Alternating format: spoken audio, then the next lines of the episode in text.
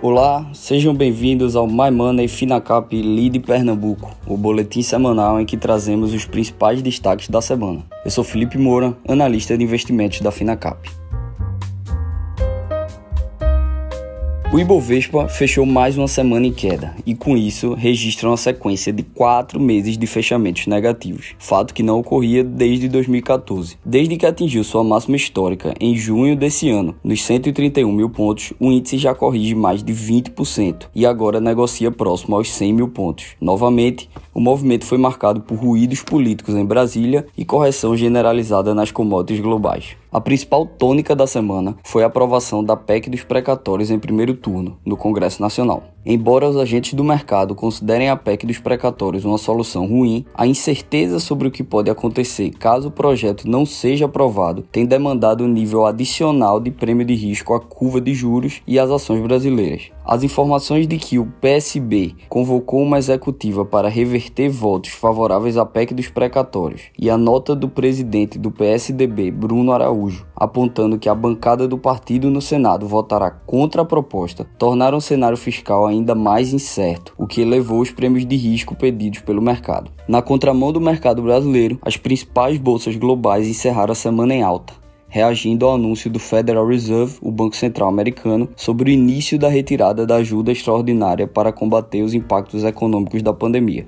Os sinais ainda suaves da autoridade monetária tranquilizaram os investidores, que não veem pressa do Fed em aumentar a taxa de juros americana, apesar da postura mais agressiva ao iniciar o tapering. Na quarta-feira, o Banco Central americano anunciou a redução gradual das compras mensais de ativos em 15 bilhões de dólares, ao mesmo tempo que o presidente do Fed, Jerome Powell, sinalizou que a primeira alta nos juros dos Estados Unidos ainda está longe. Os constantes embates e incertezas domésticas fazem com que a bolsa brasileira registre a pior performance entre as principais bolsas globais em 2021. Com isso, realizamos um breve estudo comparando a performance do Ibovespa junto aos dois principais índices acionários globais, o S&P 500 e o Eurostock 50. Até o momento, no ano, o Ibovespa acumula queda de 13%, contra uma valorização de 22% e 27%, respectivamente, dos índices europeu e americano. No patamar que se encontra, as ações brasileiras começam a ser encaradas como barganhas pelos investidores estrangeiros, agravado ainda pelo câmbio depreciado. Em outubro, o fluxo de capital externo foi positivo em 12,6 bilhões, com acumulado anual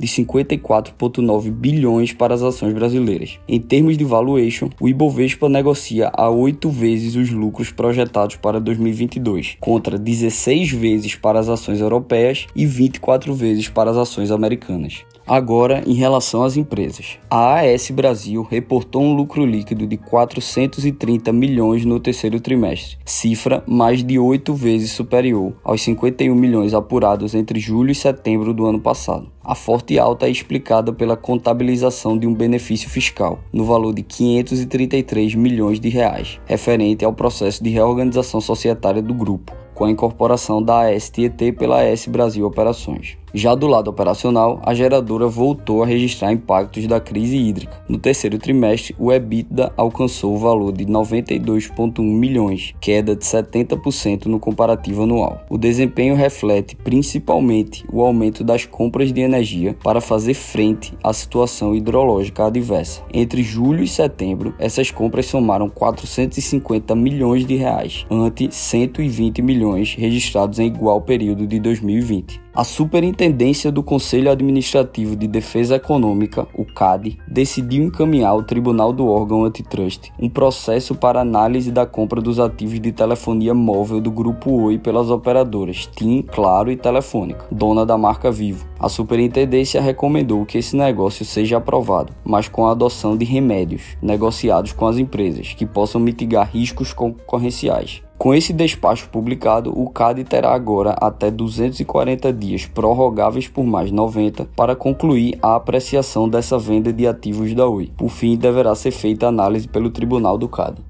o Itaú Unibanco obteve lucro de 6,7 bilhões de reais no terceiro trimestre, alta de 34,7% na comparação com o mesmo período de 2020 e avanço de 3,6% ante o trimestre imediatamente anterior. O resultado veio acima das projeções dos analistas, que apontavam para um ganho de cerca de 6,6 bilhões de reais. O banco destacou o avanço na sua estratégia digital e disse que o IT, que nasceu como wallet e virou um banco digital, bateu 10 milhões de clientes.